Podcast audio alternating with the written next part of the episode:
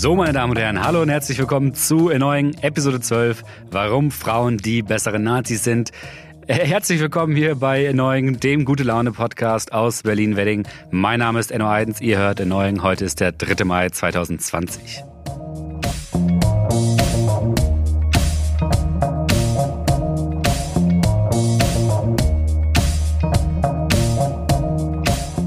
Ja, Leute, ich äh, hoffe, es geht euch gut. Mir geht's super, ihr hört das, die, die Energie ist voll da. Ich komme gerade von einem äh, Skateboarding-Workshop. Ich habe äh, gerade den Nolli gelernt und äh, ich bin die Energie pumpt mir durch, durch jede Ader. Ich habe ein, hab ein bisschen was gegessen gerade. Ich habe drei Mac-Menüs. Ich habe richtig Kalorienbedarf gerade. Äh, ich hoffe, ich kriege keine äh, Corona-Kurve.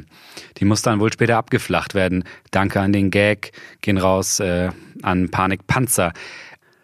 Es gibt nicht viel zu sagen heute. Ich habe ein super Interview für euch mit dem äh, Weiher Siad Schulz. Rede ich über Rechtsextremismus und besonders spannend war der Teil, in dem wir über rechte Frauen und ihre politische Funktion in rechten Bewegungen gesprochen haben. Außerdem reden wir kurz über meine Texte, ähm, über meinen Text aus der letzten Episode, wo es um Ideologie, Gräben, Demokratietheorie und so weiter ging. Hört am besten rein in die elfte Episode. Und wir diskutieren das am Beispiel der Ministerpräsidentenwahl in Thüringen nochmal kurz durch. Ähm, wie gesagt, es gibt, es gibt nicht viel von mir. Das Interview ist äh, sehr lang, es ist sehr geil. Ich äh, war, bin, bin immer noch, ich bin immer noch, einen Tag später, immer noch sehr froh, dass wir das so geschafft haben. Und mir bleibt nur zu sagen, äh, wascht euch die Ohren, die Hände und die Nase und viel Spaß bei dem Interview. So, bei mir ist nun ein junger Mann aus Weihe, Siad Schulz. Siad, Vielen Dank, dass du dir heute Zeit genommen hast für Erneuing. Ja, gerne. Moin, moin. Sert, du bist 23 Jahre alt, kommst aus und lebst in Weihe, studierst Politikwissenschaft und wir haben uns heute getroffen, um ein wenig über Politik und Nazis zu sprechen. Fangen wir doch erstmal bei dir an. Seit wann bist du ein politischer Mensch, so ganz persönlich? Ein politischer Mensch, puh. Also ich bin auf jeden Fall, seit ich 14 bin, in der SPD. Aber ähm, richtig politisiert hat mich wahrscheinlich erst so das Jahr 2015, 2016. Also im Podcast mit äh, Fabian Taute, den ich auch gehört habe, ging es auch um eine extrem starke Willkommenskultur. Das hat mich auch geprägt, aber auf der anderen Seite gab es äh, eben auch eine extreme Rechte, die da ja sehr stark zugenommen hat und das hat mich sehr geprägt und auch mein politisches Engagement erst richtig befördert. Du bist dann aber erst viel später für die SPD auch in das kommunale Parlament gezogen. Kannst du uns erzählen, wie das so passiert ist? Genau, also wenn man einige Jahre lang in der SPD ist ähm, und sich weiter engagiert, dann wird man irgendwann, wenn man nicht ganz schlechte Arbeit leistet, auch gefragt, äh, ob man Lust hat, für das Kommunalparlament zu kandidieren. Das habe ich dann 2016 getan. Das war, da war ich gerade mit meinem Abi auch durch und bin äh, seitdem auch schulpolitischer Sprecher meiner Fraktion im Gemeinderat und äh, ja, befasse mich seitdem eben auch schwerpunktmäßig äh, außerhalb dessen mit der neuen Rechten, genau. Das war das Hauptthema, über das wir eigentlich sprechen wollten. Ich muss kurz einmal so als Disclaimer sagen, weil du der zweite SPDler bist, den ich hier im äh, Podcast interviewe. Das ist reiner Zufall. Der erste SPDler war der Bürgermeister meiner Heimatgemeinde und du wurdest mir tatsächlich empfohlen wegen deiner Vorträge. Deswegen würde ich sagen, reden wir auch gleich über die Vorträge. Wie kommt man denn drauf, über Rechtsextremismus zu referieren? Mhm. Also 2015, 2016 stand ich ja, habe ich ja eben schon mal gesagt, äh, vor meinem Abitur. Und dann hatte ich natürlich, wie viele andere Leute auch, äh, die Frage, was man eigentlich so beruflich machen will. Und eigentlich wollte ich ein duales Studium zum Industriekaufmann machen, habe mich auch beworben und so weiter. Allerdings waren dann die politischen Umstände in Deutschland, Europa tatsächlich ja ein bisschen anders. Und ich habe mir die Frage gestellt, ähm, ob ich das nur randständig behandeln will oder tatsächlich auch beruflich. Und ähm, mich haben, das muss ich wieder auch dazu sagen, schon früh auch Leute wie Andrea Röpke geprägt. Andrea Röpke ist äh, ja eine sehr bekannte Journalistin im Bereich Rechtsextremismus, die da sehr viel forscht und äh, habe früher, als ich auch in der SV war, beim Antirassismustag auch, auch viel mitorganisiert und bin ihr da schon über den Weg gelaufen und so weiter. Also das Thema fand ich an sich eigentlich schon immer spannend und habe in der Schule dann auch äh, meine Facharbeit über die neue völkische Bewegung geschrieben, ähm, war zum einjährigen Bestehen von Pegida tatsächlich auch in Dresden. Ähm, da waren dann tatsächlich über 40.000 Menschen auf dem Platz der Dresdner Semperoper Und äh, für mich stand dann am Ende einfach fest, so, das ist so mein Thema. Ich will mich damit weiter auseinandersetzen und äh, finde die neue Rechte auch deshalb spannend und das ganze Thema Themenfeld Rechtsextremismus auch deshalb spannend, ähm, weil die Aufenthaltsräume von jungen Menschen eben auch so besetzt werden. Ähm, wenn ich jetzt so an, an Podcasts denke äh, von, von rechten AkteurInnen oder ähm, YouTube, Instagram und natürlich auch, weil es bei mir in der Region und hier um die Ecke auch immer wieder Neonazi-Aufmärsche gab. Wie wird man denn Referent zu solchen Themen? Wie macht man das als junger Mensch, wenn man da Interesse dran hat? Das ist eine gute Frage. Also wichtig war für mich am Ende, dass man, dass man, dass man sich spezialisiert, dass man sich besonders sicher in einem Thema fühlt und dass Vorbereitung auch alles ist. Also es bringt ja nichts, irgendwie den, den x-ten Vortrag über ein allgemeines Thema zu halten, sondern es kommt dann am Ende darauf an, sich auch später in so ein oder, oder sich so tiefer in so ein Thema auch reinzuwühlen.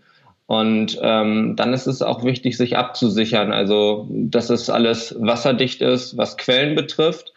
Ähm, allerdings auch in so heiklen Themenfeldern, Rechtsextremismus, wenn man da unterwegs ist, dass man sich auch anders absichert. Ich habe beispielsweise jetzt auch den GEW Rechtsschutz als ähm, jemand, der in der politischen Bildung dann aktiv ist. Und das ist total wichtig. Vielleicht kommen wir da ja später noch drauf zu sprechen wenn es um rechte Diffamierungskampagnen geht, auch um Unterlassungsklagen, die einem das Leben richtig, richtig schwer machen können. Es ist einfach wichtig, dass man ähm, einen Rechtsschutz hat oder dass man sich absichert, äh, um da nicht ins finanzielle Loch zu fallen und auch, dass damit die eigene politische Arbeit weitergehen kann. Das war tatsächlich, also so die Gefahren, die mit der Arbeit einhergehen, das, da wollte ich dich tatsächlich zu fragen, aber mal, mal die andere Dimension, wo der Rechtsschutz auch nicht so viel helfen kann. Wurdest du denn schon mal irgendwie körperlich äh, bedrängt oder vielleicht auch angegriffen oder so? Passiert sowas? Ähm, körperlich angegangen, zum Glück noch nicht. Krawall gab es allerdings schon oder Ärger. Ich habe äh, 2017 mal äh, einen Vortrag gehalten in der Volkshochschule, die ist ja in der Trägerschaft des Landkreises. Und äh, da hieß der Titel Die neue Rechte, wie AfD, Pegida und Co. das gesellschaftliche Leben vergiften. Und weil die AfD da tatsächlich selbst im Titel war, hat sie sich angegriffen gefühlt und eine Anfrage im äh, Kreistag gestellt und versucht eben diesen Vortrag zu stoppen. Und waren dann tatsächlich auch äh, im, im Publikum mit dabei. Das hat mich schon zu Anfang sehr nervös gemacht und kann sich das ja vorstellen. Bin irgendwie 17, 18 Jahre alt habe mir ein Thema ausgesucht, das ich aus idealistischen Gründen extrem spannend finde. Und auf einmal hast du dann tatsächlich Leute drin, die früher in rechtsextremen Strukturen schon aktiv waren, die in einem Vortrag sitzen, ähm, ja, Druck ausüben und am Ende auch die Diskussion kapern. Also das war tatsächlich so, dass die sehr äh, heftig auch rumgeschrien haben, die Diskussion gekapert haben. Und ich, äh, ich erinnere mich auch noch gut, dass äh, Andreas Bobenschulte, damals als Bürgermeister von Weihe, der jetzt ja bekanntlich Bürgermeister von Bremen ist, eine Distanzierung von äh, Björn Höcke und seiner Rede zur erinnerungspolitischen Wende um 180 Grad gefordert hat. Und äh, Frank Seidel, der ja auch schon in deinem Podcast war, damals überhaupt keine Probleme hatte, sich von, von Sarrazin zu distanzieren, haben äh, die führenden AfDler äh, natürlich extreme Probleme gehabt, sich zu distanzieren und haben das eher noch bekräftigt, dass Höcke Teil des zu akzeptierenden Meinungspluralismus innerhalb der AfD ist. Und das, wenn ich jetzt nochmal kurz den Bogen schlagen darf zu heute, ist natürlich mega pikant, ähm, weil nicht nur Alexander Gauland gesagt hat, Höcke steht in der Mitte der Partei, sondern ähm, der rechtsextreme Flügel um Björn Höcke sich ja eigentlich gestern auflösen sollte. Also total aktuell und schon damals mega entlarvend gewesen. Das sollte gestern passieren, ich habe es überhaupt nicht mitbekommen. Kannst du das kurz mal einordnen? Ähm, also es gibt ja den, den rechtsextremen Höcke-Flügel.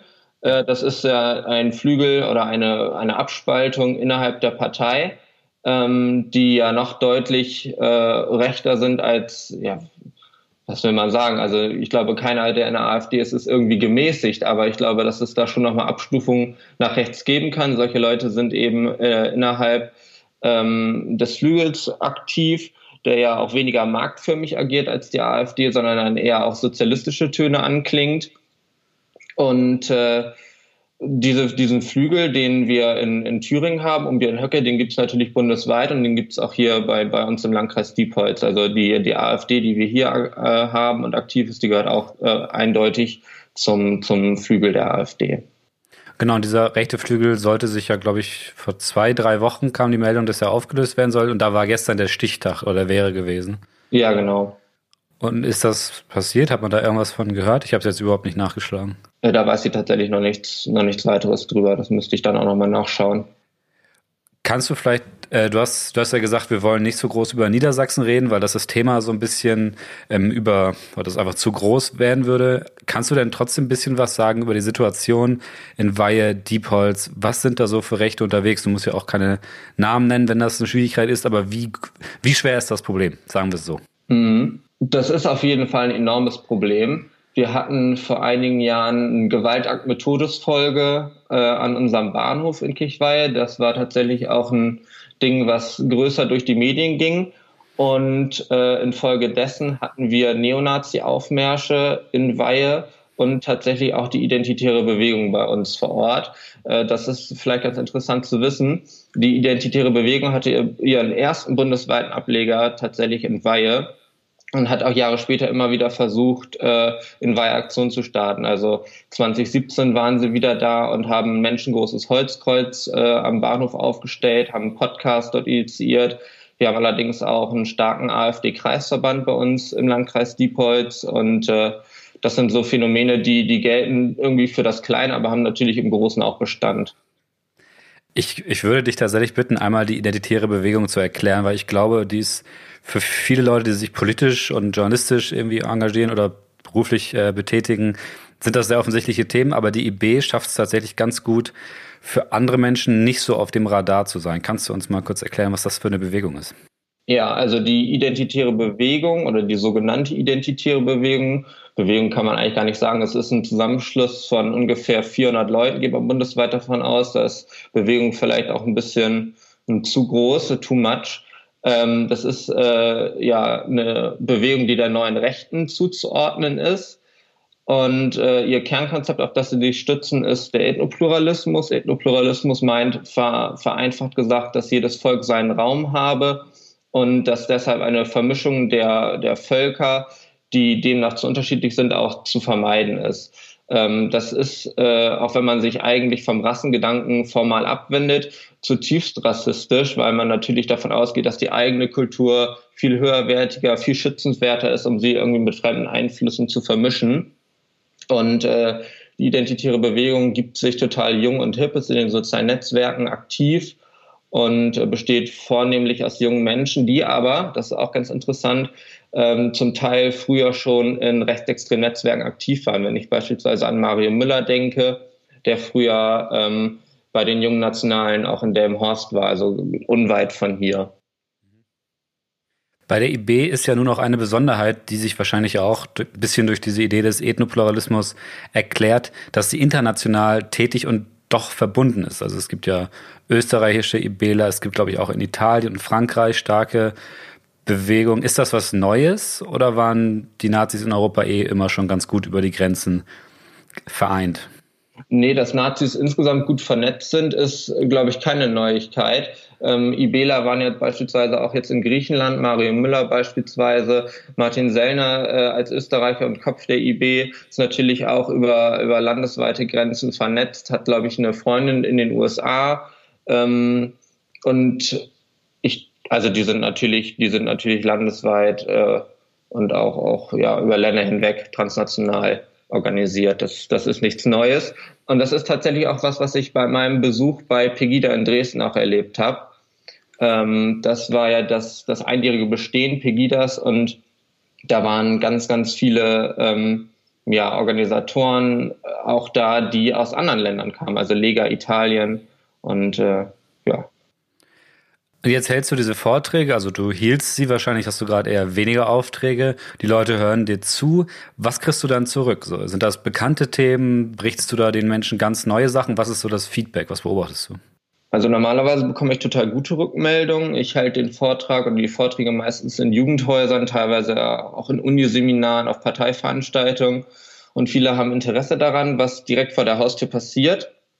Und viele bringen auch ein gewisses Vorwissen mit. Ähm, Populismus ist elitenfeindlich, ähm, Schlagworte wie Lügenpresse, das sind ja alles Worte und Vokabeln, die mittlerweile auch inflationär benutzt werden. Und in meinen Vorträgen bin ich schon darauf bedacht, dass äh, ich da sauber bleibe und die Sachen trenne und nicht ähm, ja so als Common Sense einfach wiedergebe.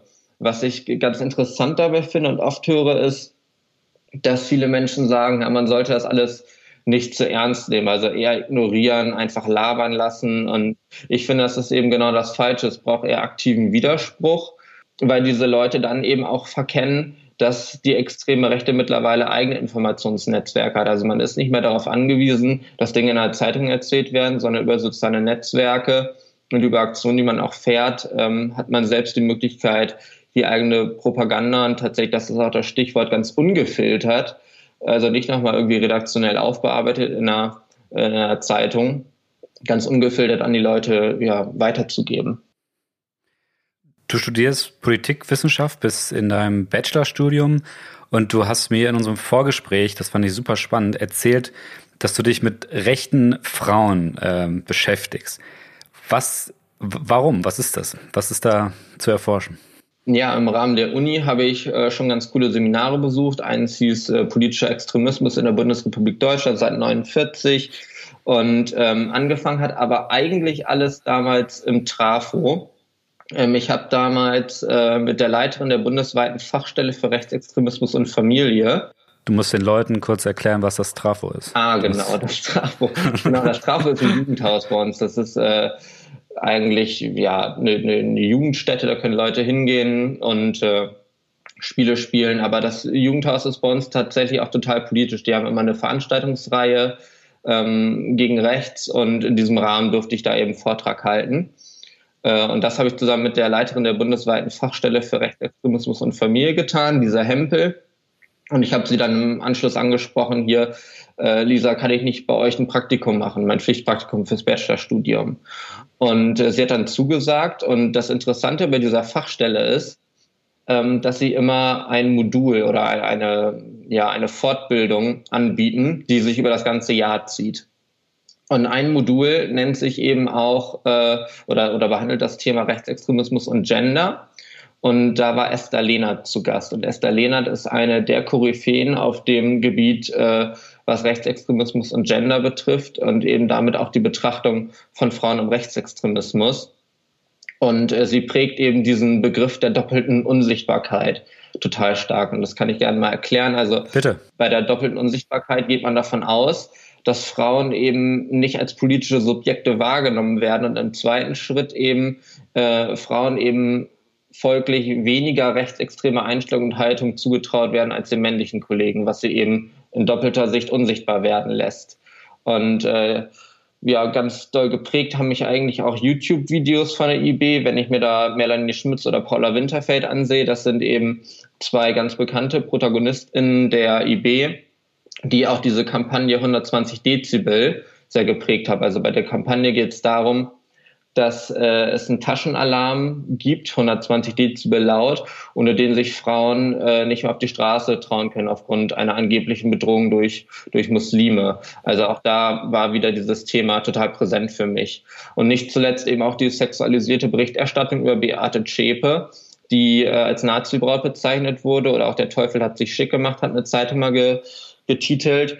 Ähm, und insgesamt dieser Diskurs, bei dem es irgendwie mehr darum geht, mit wem Beate Zschäpe Verhältnis hatte, als weniger um ihre Gesinnung oder sie weniger als rechtsterroristisch handelnde ähm, Protagonistin wahrgenommen wurde. Und das waren so Themen, ähm, ja, die mich besonders auf äh, das Themenfeld extreme Frauen, extrem rechte Frauen gebracht haben.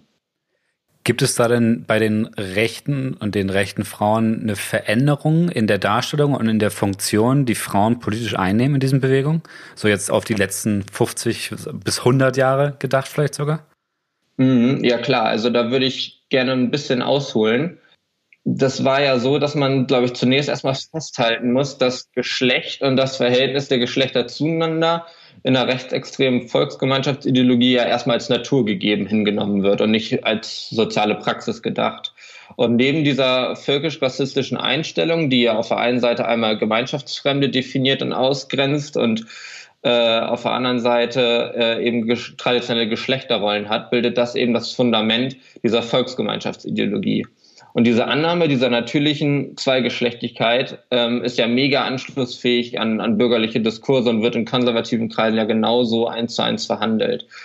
Und ähm, wir müssen dabei sehen, dass äh, jedem Menschen in dieser rechten Ideologie qua Geburt sein Platz in der Gesellschaft zugewiesen wird und dass diese Zuweisung im Sinne der Volk Volksgemeinschaftsideologie ja mega die strukturierende Funktion hat. Und in der Konsequenz bedeutet das, dass jede Aufweichung dieser starken Geschlechterkonstruktion die Grundpfeiler der Volksgemeinschaftsideologie gefährdet. So, und jetzt ist natürlich die Frage, äh, inwiefern sich Frauenrollen angesichts dieser Problematik eben wenden können. Und äh, mir ist wichtig zu sagen, dass, ich, äh, dass es schon diverse Rollenangebote innerhalb der Szene gibt. Und auch wenn es für rechtsextreme Frauen teilweise schon ausreicht, schlicht Mutter oder Frau zu sein, hat es in den letzten Jahren durchaus eine Auffächerung von, von Rollenangeboten gegeben. Also die Mitläuferin, die Kommunalpolitikerin, Straßenaktivistin oder schlicht Mitglied in zivilgesellschaftlichen Organisationen. Das alles ähm, sind Rollen, die Frauen auch innerhalb der Szene ja ausüben können. Nun, nun denke ich an eine Frau Weidel und eine Frau Petri, die ja auch rechtsextrem bis rechtskonservativ irgendwie sich selber verordnen. Wie passen und die ja überhaupt nicht klassisch weiblich auftreten, außer vielleicht dann doch als Mutter oder als Familienmutter. Wie passt das in diese Analyse? Oder habe ich da, erzähle ich da nur Quatsch? Nee, das nicht. Ich finde, das passt sehr gut zusammen, weil das verbindende Element zwischen allen eigentlich dieser klassischer Antifeminismus ist. Also alle sehen ihr Tun als, als natürliche Ergänzung zum Handeln der Männer, aber nicht irgendwie als Konkurrenz. Und deswegen können Frauen durchaus auch in politischen Positionen aktiv sein, ähm, solange sie Männern eben nicht gefährlich werden. Ähm, ganz spannend finde ich in dem Zusammenhang eben auch, dass, wenn man das mal weiterdenkt, eigentlich im Rechtsextremismus die Frau nicht ohne den Mann gedacht werden kann. Also Frauen mit ihrem Körper und ihrer Weiblichkeit bilden den Fortbestand der Volksgemeinschaft, sollen den garantieren und müssen im äh, rechtsextremen Narrativ eben durch die Männer wiederum vor den übergriffigen Muslimen geschützt werden. Und daraus ergibt sich so eine direkte Abhängigkeitsbeziehung. Und wie steht das in Beziehung zu den Frauenbildern, die wir jetzt so aus dem Dritten Reich kennen, wo die Frauen ja wirklich sehr stark in den Hintergrund gedrängt wurden und eher so als hübsche Koryphäen präsentiert wurden, wenn überhaupt. Äh, ich glaube, dass es sogar im Dritten Reich einige zentrale Rollen gab, die Frauen ausgeführt haben. Es gab beispielsweise die Fürsorgerinnen ähm, und auch andere, die ähm, im Bereich der Erziehung sehr aktiv waren, die ähm, ja, also ich finde, das, ich finde, das mischt sich immer noch sehr, sehr gut. Und ähm, es ist so, dass äh, sich das immer noch verbinden lässt. Also Frauen, die zwar heute als Straßenaktivisten, als Politikerin aktiv sind, das, das muss nicht unbedingt in dem Widerspruch dazu stehen, dass sie eben auch in der Erziehung, naja, sehr aktiv sind und da auch mithelfen. Ich denke jetzt irgendwie dran, wenn, wenn man sozusagen vermehrt Frauen einsetzt, um Propaganda zu machen, um zu überzeugen, dass das deutlich effektiver sein könnte, als wenn man so die klassischen männlichen Nazis irgendwie rausschickt, um Leute zu überzeugen. Nun haben wir aber auch auf der männlichen Seite eine krasse Veränderung, die auch deutlich ins, ja, wenn man so nach konservativen Werten geht, ins Femininere geht. Also du hast sehr viel intellektuelle Nazis, die sich auch gar nicht mehr so mit Gewalt und Stärke oder, oder krassen Worten irgendwie betätigen. Also ist das auch eine Modernisierung der Rechten, die es da auf dem, also über, auf dem ganzen geschlechtlichen Spektrum gibt? Ich finde es total spannend, dass du Modernisierung ansprichst. Eigentlich ist modern daran ja so gar nichts, aber wenn wir über neue Rechte generell sprechen, ist das natürlich auch der Konflikt zu alten Rechten zwischen äh, Traditionalisten und Modernisierern. Ähm, und bei der neuen Rechten geht es natürlich generell darum, äh, irgendwie ja, ein Gegenangebot zu schaffen, was sich erstmal formal vom historischen Nationalsozialismus abgrenzt, aber eigentlich äh, natürlich im, im Sinne des Ethnopluralismus immer noch sehr, ja, sehr rassistisch ist. Ihr sagt nochmal eben, was, was genau deine Frage war. Ja, ich hatte gar keine genaue Frage so wirklich. Ich habe nur überlegt, weil wenn ich an äh, Frauen denke, die jetzt deutlich mehr politische Funktionen einnehmen, das ist ja so ein bisschen deine Grundthese gewesen. Mhm. Dann denke ich daran, okay, dass man als, dass man einer Frau vielleicht nicht so viel Bösartigkeit zutraut wie einem Mann. So auch bei, bei Rechten. Und deswegen vielleicht sagt, okay, der höre ich länger zu oder so, oder die kann ja gar kein Nazi sein, weil sie eine Frau ist. Mm, ist tatsächlich so, dass äh, dieser, dass dieser, dass diese Funktion, die du beschrieben hast, auch noch mit einem Begriff umschrieben werden kann, und zwar mit dem Mythos der Friedfertigkeit. Das ist auch so ein Begriff, der Esther Lehnert geprägt hat. Und da geht es genau darum, dass Frauen ähm, ja erstmal, das habe ich ja vorhin schon angerissen, weniger ähm, rechtsextremistisches Einstellungspotenzial nachgesagt wird. Und dass Frauen aber allerdings auch diese Berufe, was Erziehung und so betrifft, tatsächlich strategisch äh, ergreifen. Also an der Uni Bremen gab es mal so einen Fall, ähm, da hat die Tochter Edda, äh, Edda Schmidt, also Edda Schmidt war damals beim Ring Nationaler Frauen aktiv, eine der bekanntesten rechtsextremen Frauen. Und äh, ihre Tochter studiert Lehramt an der Universität in Bremen, Grundschullehramt, und hat auch beste Verbindungen zur NPD. Und äh, selbst da wird wieder eigentlich sichtbar, wie strategisch äh, rechtsextreme Frauen eigentlich auch diese Berufe ergreifen um scheinbar unverdächtig äh, auch völkische Erziehungsideale ähm, an die Jüngsten weiterzugeben. Wenn ich äh, irgendwie an Frauen bei den Rechten denke, dann und, und an diesen Effekt, den du beschreibst, den das ähm, in der Gesellschaftskommunikation hat, dann ähm, fällt mir immer dieser, ich, ich weiß nicht, wie die heißen, es war, es war ein Lagerkommandeur im Dritten Reich die Frau von einem Lagerkommandeur. Und mhm. die wird da so porträtiert. Das ist so eine ganz berühmte Geschichte, die SZ schreibt, gefühlt alle fünf Jahre Porträt. Die soll so, also die war furchtbar bestialisch, hat die Gefangenen gequält, hat die irgendwie von ihren Hunden essen lassen und so, also furchtbare Sachen. Mhm. Und das wird dann so bunt erzählt und in demselben Lager hast du einfach mal 500 deutsche Männer, für die das Standard ist, so zu agieren. Ich finde, mhm. das beschreibt ganz angenehm, wie unsere Gesellschaft nicht realisiert, was rechte Frauen sind und sein können. Total. Also ich meine, das ist, äh, das ist genau damit beschrieben, was eigentlich die Anschlussfähigkeit an bürgerliche Diskurse meint.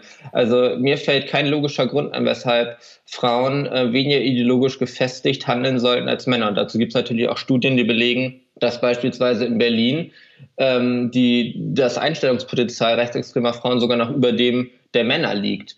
Ähm, was jetzt rechtsextremistische Handlungen betrifft, da sind die Männer tatsächlich, ähm, also da gibt es wieder ein Gender Gap, wo die Männer deutlich höher liegen, aber das Einstellungspotenzial, ähm, was ja sicherlich auch relevant ist, da gibt es keinen Unterschied zwischen Männern und Frauen. Und ich verstehe nicht, weshalb wir immer noch darüber diskutieren, dass das Bild des, des Rechtsextremismus in Deutschland immer noch irgendwie glatzköpfige, Springerstiefel tragende Neonazis sind und solche Leute, also auch wie, wie Paula Winterfeld, Melanie Schmitz, zunehmend aus dem Blickfeld geraten.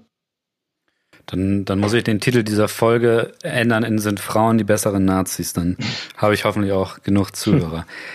Wir hören mal auf, über Frauen zu reden, es sei denn, du willst noch irgendwas hinzufügen zu dem Thema. Ich fand das ein sehr spannendes Gespräch schon mal. Danke, das reicht. Und wir reden über einen Mann, über mich. Ähm, du hast, äh, du hast mir erzählt, dass du die letzte Folge gehört hast, wo ich äh, über Demokratietheorie und die AfD gesprochen habe. Mhm. Und du hast gesagt, du, du möchtest etwas hinzufügen. Bitte füge hinzu. Genau. Ähm, wenn ich das jetzt nicht mal richtig zusammenkriege, müsstest du mir helfen. Aber es geht, glaube ich, darum, dass du äh, ein Buch vorgestellt hast, in dem es äh, drei Stages gibt. Also vier vier sogar, vier Schlüsselindikatoren für autoritäres Verhalten. Also die Ablehnung demokratischer Spielregeln habe ich mir notiert, die Leugnung äh, der Legitimität des politischen Gegners und Tolerierung oder Ermutigung zu Gewalt und letztlich auch die Bereitschaft, die Freiheit von Oppositionellen und Medien zu beschneiden. Ja. Und ähm, gerade im Aspekt ähm, von der Tolerierung, der Ermutigung der Gewalt hattest du, glaube ich, erzählt, dass dir äh, direkt nichts eingefallen ist.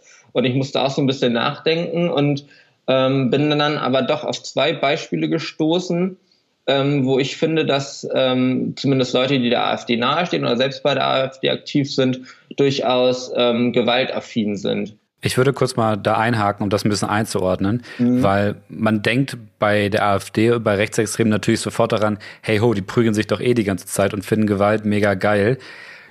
Klar, passt voll in die Theorie. Ähm, und, und ist ja auch, äh, ist ja auch de facto so. Aber es ist halt super schwierig, das einzelnen AfD-PolitikerInnen nachzuweisen, dass sie das tolerieren, akzeptieren und gutheißen. Und äh, das hast du jetzt gemacht, sagst du. Mhm, genau, also ein Beispiel ist beispielsweise der äh, Bundesabgeordnete Peter Bistron. Und wenn man da einfach äh, mal das bei Google eingibt, findet man recht schnell dass der äh, auf Kosten des deutschen Steuerzahlers äh, nach Südafrika gereist ist und dort an einem Schießtraining äh, bei einer rassistischen und paramilitärischen äh, Organisation mitgemacht hat, den Sidelanders. Und äh, das ist eine Organisation, die sich gegen einen angeblichen Rassenkrieg vor, vorbereitet. Und er hat da quasi an so einem Schießtraining mitgemacht und mit denen zusammen rumgeballert. Und ähm, ein zweites Beispiel ist äh, Manuel Ochsenreiter ähm, in deiner letzten Folge hattest du ja auch von Markus Frohnmeier berichtet und Manuel Ochsenreiter war oder ist Journalist und hat einmal für Frohnmeier gearbeitet und zwar von 2018 bis 2019. Und ähm, der ist nicht direktes ähm, Parteimitglied, aber hat maßgeblich äh, bei einem Anschlag in der Ukraine mitgewirkt und den zum Teil mitfinanziert. Und äh, ich finde, daran kann man eigentlich sehr genau sehen, dass ähm, es in der AfD Kräfte gibt oder im Umfeld der AfD Kräfte gibt, die auch nicht vor Gewalt zurückschrecken oder diese auch fördern würden. Ja, das, also ich, ich glaube das auch total, aber es ist halt, man muss diese Sachen wirklich äh, sehr genau zusammentragen und dann nachweisen. Und würde man es wirklich sehr, ähm, sehr großflächig nachweisen können, dann hätte die Partei ja auch ein rechtliches Problem. Hat sie ja aktuell noch nicht. Mhm. Ähm, das Buch hatte ja auch noch eine andere These. In dem Buch, was ich da vorgestellt hatte, How Democracies Die, ähm, geht es ja gar nicht um die AfD. Ich habe ja nur ein Instrument aus dem Buch mhm. genommen, auf die AfD angewandt. Ich habe dann auch die andere These ein bisschen vorgestellt. Es ging ja vor allem darum, wie autoritäre Personen, PolitikerInnen es schaffen, demokratische Systeme so auszunutzen, dass sie dann an die Macht kommen. Und die kann man halt überprüfen mit diesen Schlüsselindikatoren.